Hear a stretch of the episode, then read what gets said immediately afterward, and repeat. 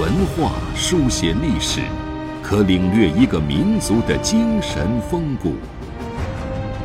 用文字镂刻古今，足以把先贤智慧遗绝孙谋。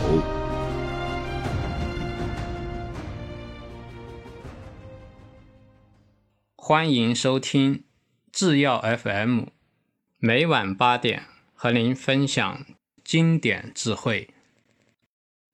大家好，我们今天啊，给大家介绍一位北齐的将领，也是北魏、东魏、北齐啊三朝的名将胡律金。胡律金是一个什么样的人呢？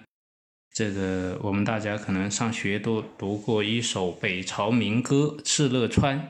敕勒川，阴山下，天似穹庐，笼盖四野。天苍苍，野茫茫，风吹草低见牛羊。啊，这个我们大家应该都很熟悉。这是一首啊敕勒族的民歌，而胡律金呢，他就是敕勒族人。在《北齐书》里面啊，有他的传记啊，他本人呢啊，应该说是北齐。开国的重要的将领胡立金啊，字阿六敦啊，是朔州敕勒部人士。朔州啊，就是今天的山西朔州。当时啊，尔朱兆等人叛乱，高欢呢有匡扶天下的志向，胡立金啊就和娄昭等人啊协助高欢成就大业。当时啊，共同举起讨伐叛逆的义旗。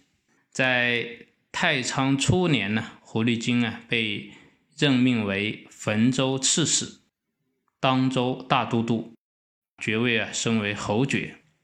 后来呢，世宗高澄即位，狐狸精啊再次因为军功啊被封为安平县男。等到肃宗高演登基啊，就娶他的孙女啊为皇太子妃。世祖啊，高湛登基，对狐狸精的礼遇啊就更加隆重，又把他的孙女啊纳为太子妃。他其他的子孙呢，要么封侯，要么啊位居富贵显达之位。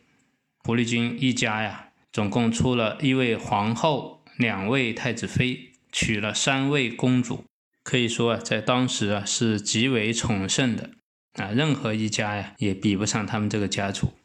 但是啊，胡律金这个人啊，他是非常清醒的。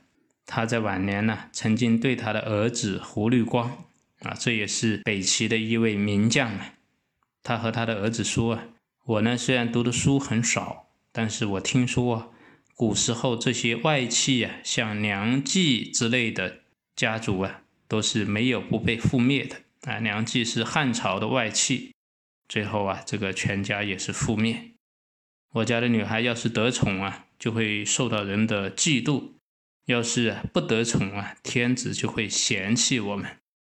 我们一家呀，一直以来都是靠建立军功、忠心侍奉皇上来获得富贵的，怎么能够凭借女孩子啊来获得地位呢？所以啊，后来朝廷多次赏赐狐狸精，狐狸精啊都推迟了啊，但是皇帝都是不同意。所以为这个事啊，狐狸精就常常忧虑，最后在天统三年去世。他自己呢是得到了善终，活了八十岁。但是啊，狐狸精的儿子啊，胡律光，这也是北齐名将啊，啊，他治军啊非常严明，身先士卒，不谋私利，尤其是受到部下的敬重。但是呢，胡律光因为啊功高位显，门第啊极盛。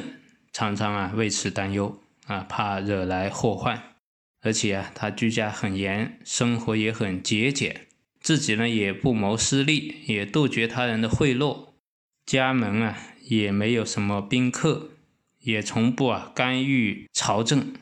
但是呢，让人意想不到的是啊，他在北齐与北周的邙山之战中啊，大败北周大将韦孝宽。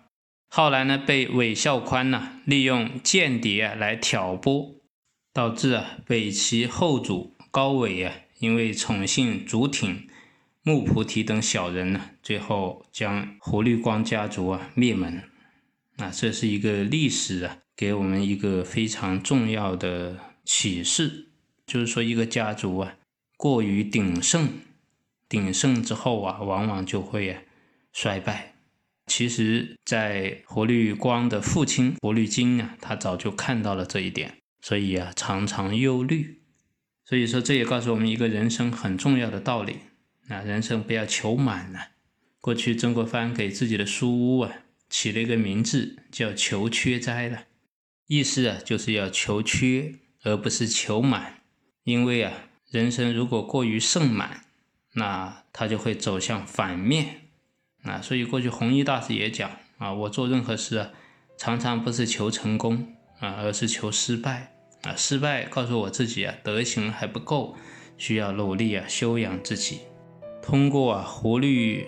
经这个家族啊的命运啊，我们也可以啊从中领悟一个深刻的道理啊。任何一个家族啊，如果兴盛到极点呢，一定会走向衰败，而且这里面有很深的危机，尤其是在权力和名位极盛的情况下，格外啊要谨慎。